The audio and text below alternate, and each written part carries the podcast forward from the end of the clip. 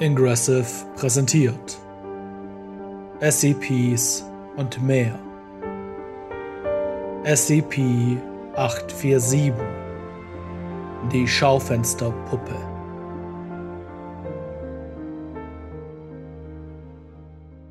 Artikelnummer SCP-847 Objektklasse. Euklid. Sonderverwahrungsverfahren SCP-847 muss in einer verstärkten, modifizierten humanoiden Verwahrkammer eingeschlossen werden. Zum Zweck laufender Verhaltensstudien muss der Raum vollständig möbliert sein mit einem Bett, einem Schrank, einer Couch, einem Tisch, einem Stuhl, einem Ganzkörperspiegel, einem Waschbecken, einer Dusche und einer Toilette. Der Boden der Kammer muss mit 1 cm dicken, freiliegenden Kupferbalken bedeckt werden die aus der Ferne auf ein Potential von mindestens 50 Kilovolt elektrisiert werden können. Eine 50 cm große, quadratische Sicherheitszone in der hinteren rechten Ecke der Verwahrung muss frei von Kupferbalken bleiben, für den Fall, dass sich während der Deaktivierung von SCP-847 Personal in der Kammer auffällt.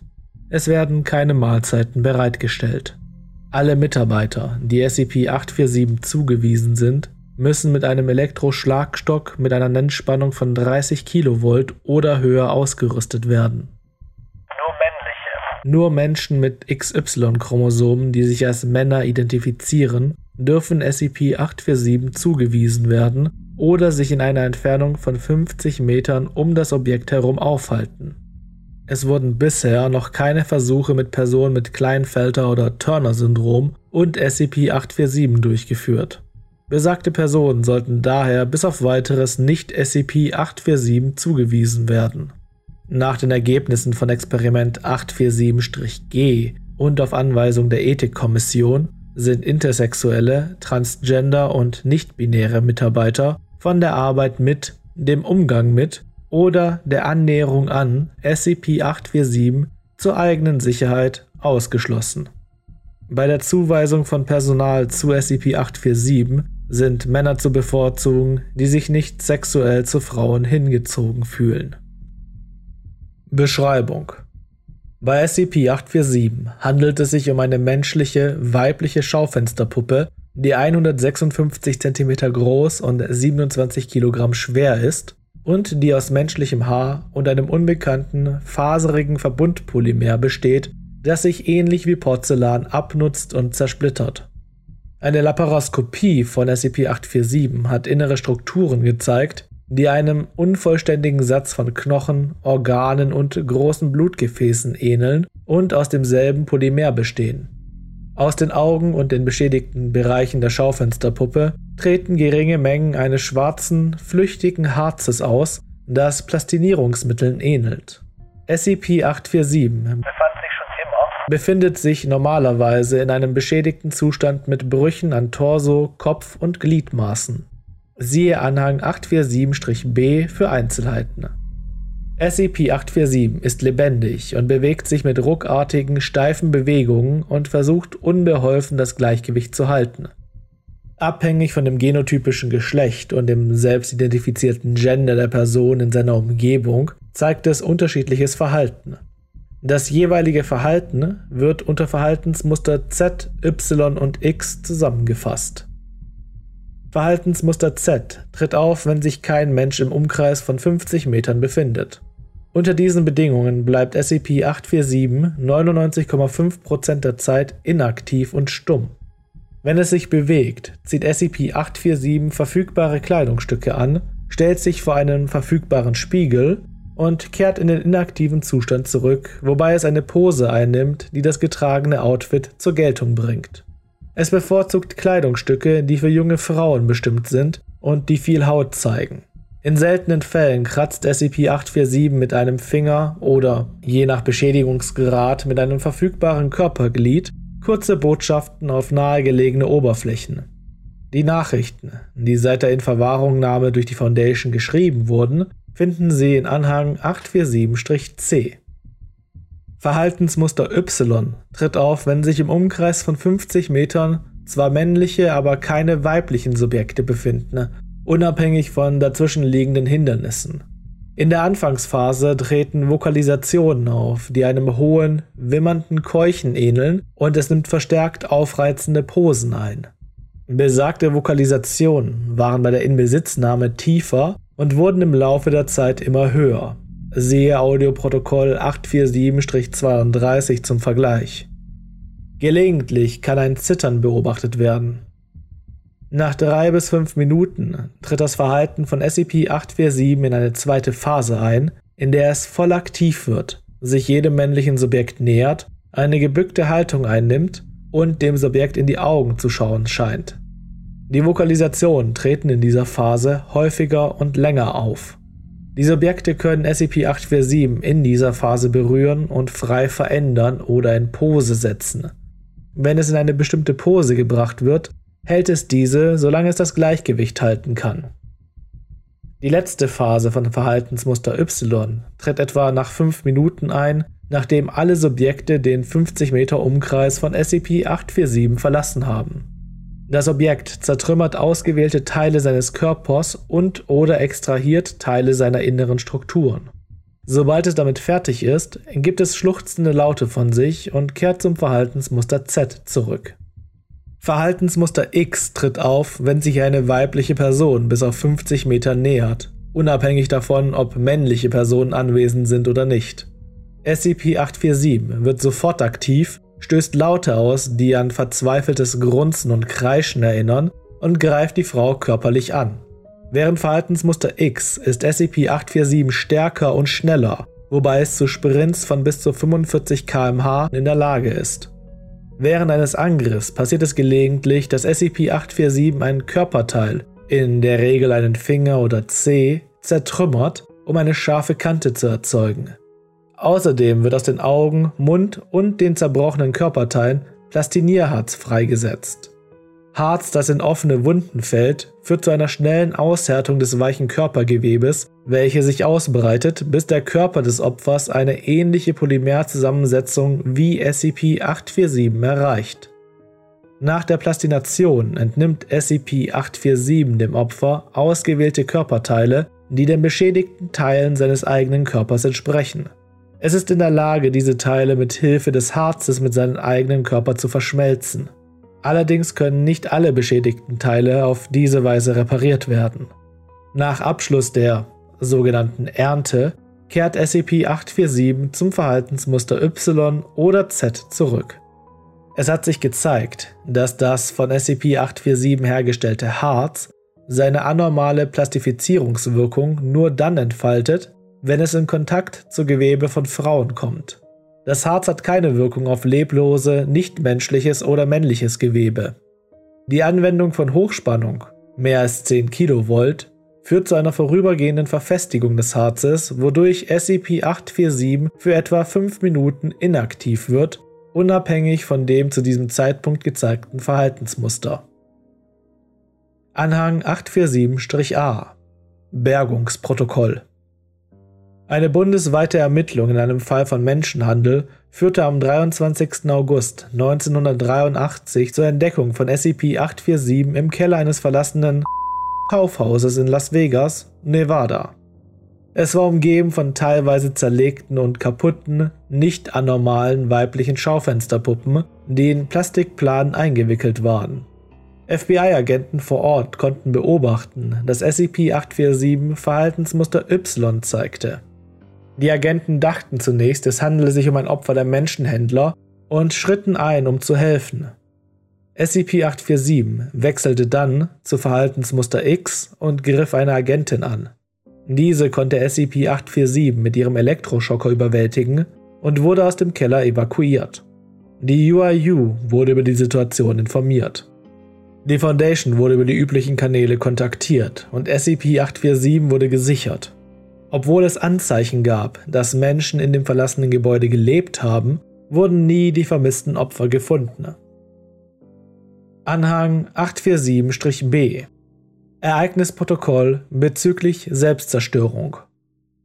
Nachfolgend finden Sie eine Liste bemerkenswerter Vorfälle, bei denen es zu Zerstörungen von Körperteilen von SCP-847 kam. Aufgrund seines selbstzerstörerischen Verhaltens und der Entnahme von Körperteilen seiner Opfer bei sogenannten Ernten hat sich das Aussehen von SCP-847 seit seiner Inverwahrongnahme durch die Foundation erheblich verändert. 27. August 1983 SCP-847 zertrümmert seine Brust, nachdem die Forscher die Verwahrung verlassen haben.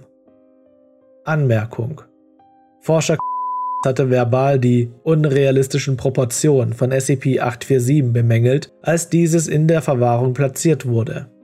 Allen Forschern wird empfohlen, jegliche Art von verbalen Kommentaren zu SCP-847 zu vermeiden, während sie sich in der Verwahrung befinden. Ersatz wurde am 12. September 1983 geerntet.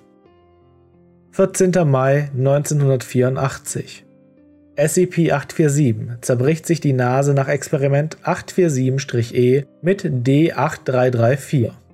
Anmerkung Im Rahmen des regulären Versuchsprotokolls werden die Subjekte nicht über das selbstzerstörerische Verhalten von SCP-847 informiert. Es folgt ein Auszug aus der Nachbesprechung. Ist Ihnen irgendwas am Aussehen von SCP-847 besonders aufgefallen? Sie meinen abgesehen davon, dass sie eine lebende, atmende Schaufensterpuppe ist, ähm, naja, ähm, ihre Nase sieht komisch aus. Sie wissen schon, wie diese Nasenlöcher einfach so hervorstechen. Es ist einfach so komisch gewölbt. Ich, es ist nicht gut verarbeitet. Haben Sie irgendwas über die Nase von SCP-847 zu ihr gesagt? Nein, nichts. Ähm, man kann nicht wirklich mit ihr reden. Ich meine, sie widerspricht nicht, aber sie hört auch nicht wirklich zu. Der Ersatz wurde am 20. Oktober 1984 geerntet. Nach Abschluss dieser Ernte wurden auf Anordnung der Ethikkommission Versuche mit weiblichen D-Klasse-Mitarbeitern verboten. 21. April 1995 SCP-847 reißt sich alle Kopfhaare aus und entnimmt sich die Leber nach Experiment 847-J mit D13928. Anmerkung. Siehe Auszug der Nachbesprechung. Haben Sie irgendwelche Kommentare über SCP-847s Haare gemacht? Äh, Ich weiß, nicht wahr? Die 80er sind vorbei. Verdammt, das waren fast die 70er. Bitte beantworten Sie die Frage. Du hast alles gefilmt. Nee, ich habe gar nicht viel gesagt. Ich war nur verdammt beeindruckt von einer echten, lebenden Puppe. Sie hat auch einen schönen Arsch. Ich nehme an, ich kann sie nicht zum Trinken mitnehmen, da sie aus Plastik ist und so. Und ich bin natürlich immer noch eingesperrt. Nun, danke, die 13928. Wir sind hier fertig. Nichts zu danken. Meinst du, wir können dieses Experiment irgendwann wiederholen? Haare wurden am 13.07.2013 ersetzt, Leber wurde am 12. August 2013 ersetzt. 23. September 2013 SCP-847 entfernt Gehirn, Augen, Schlüsselbein und zerschmettert seine Hände. Anmerkung Unter der Aufsicht von Forscher Tyler Jensen hatte sich SCP-847 vollständig repariert. Am 22. September 2013 wurde Tyler Jensen wegen mehrfacher Verstöße gegen die Ethikrichtlinien und das Standardprotokoll seiner Position bei der Foundation enthoben und entlassen. Diese Verstöße hatten über einen Zeitraum von zwei Monaten den Tod von neun D-Klasse-Mitarbeitern zur Folge und gipfelten in einem von Jensen verursachten Ausbruch von SCP-847, welcher zwei weitere Todesopfer nach sich zog. Um die Fähigkeiten von SCP-847 einzuschränken, wurde ein Experiment mit D7294 genehmigt, der aufgrund mehrerer sexuell motivierter Morde ausgewählt worden war. Das Experiment dauerte 45 Minuten, wobei SCP-847 währenddessen neuartige, kreischende Laute von sich gab. Es folgt ein Auszug aus der Nachbesprechung. D7294. Bitte sagen Sie uns Ihre Meinung zu SCP-847. Niedlich. Es kennt seinen Platz. Bitte erläutern Sie das. So wie es quiekt und kriecht, weiß es, wozu es da ist. Schade, dass er einen so lausigen Job macht. In welcher Hinsicht? Es befolgt keine Befehle. Ja, man kann es in Pose setzen, es demütigen, aber es macht sowieso nicht viel mehr als zum Miauen. Ich musste ihm einen Finger abbrechen, nur um zu sehen, ob es eine Rolle spielt. Hat es aber nicht. Äh, wissen Sie, Es ist fast ironisch. Da träumt man sein ganzes Leben davon, eine Frau zu finden, die so gefügig ist, so dumm, so hilflos gegenüber deinen Launen und dann? Dann ist sie nur eine dumme Schaufensterpuppe, die nichts macht. Danke, D7294. Wir sind hier fertig. Wachen, bitte geleiten Sie D7294 zurück in seine Zelle. Anhang 847-C Nachrichtenprotokoll Nachfolgend finden Sie ein Protokoll aller Nachrichten, die SCP-847 bisher in der Obhut der Foundation geschrieben hat. Versuche mit SCP-847 zu kommunizieren sind gescheitert. SCP-847 benutzt keine Worte, wenn es sich äußert und antwortet nicht auf Fragen, die ihm vom Personal gestellt werden, weder verbal noch schriftlich. 25. August 1983 Komm zurück. 13. Oktober 1984 Ich kann es besser. 3. September 1986 Wo bist du? 18. Mai 1988 Wo ist mein Prinz? 21. Juli 1990 Ich kann mich ändern. 10. Mai 1996 Du kannst mich besitzen. 2. Dezember 1998 Du bist mein Meister. 6. August 2001 Verlass mich nicht. 25. April 2004 Was immer du willst. 15. April 2009 1979 bis 2009. 16. April 2009 Zu alt. 17. April 2009 Ich kann für dich jung sein. 3. Dezember 2011 Was stimmt nicht mit mir? 8. März 2013 Es tut mir leid, dass ich wertlos bin. 31. August 2015 Papa, ich werde brav sein.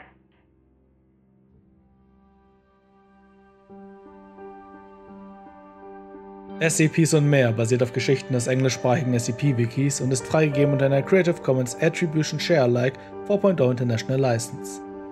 Die heutige Episode basiert auf SCP-847, geschrieben von Ron John Silver und wurde übersetzt und vertont von Florian Schießler.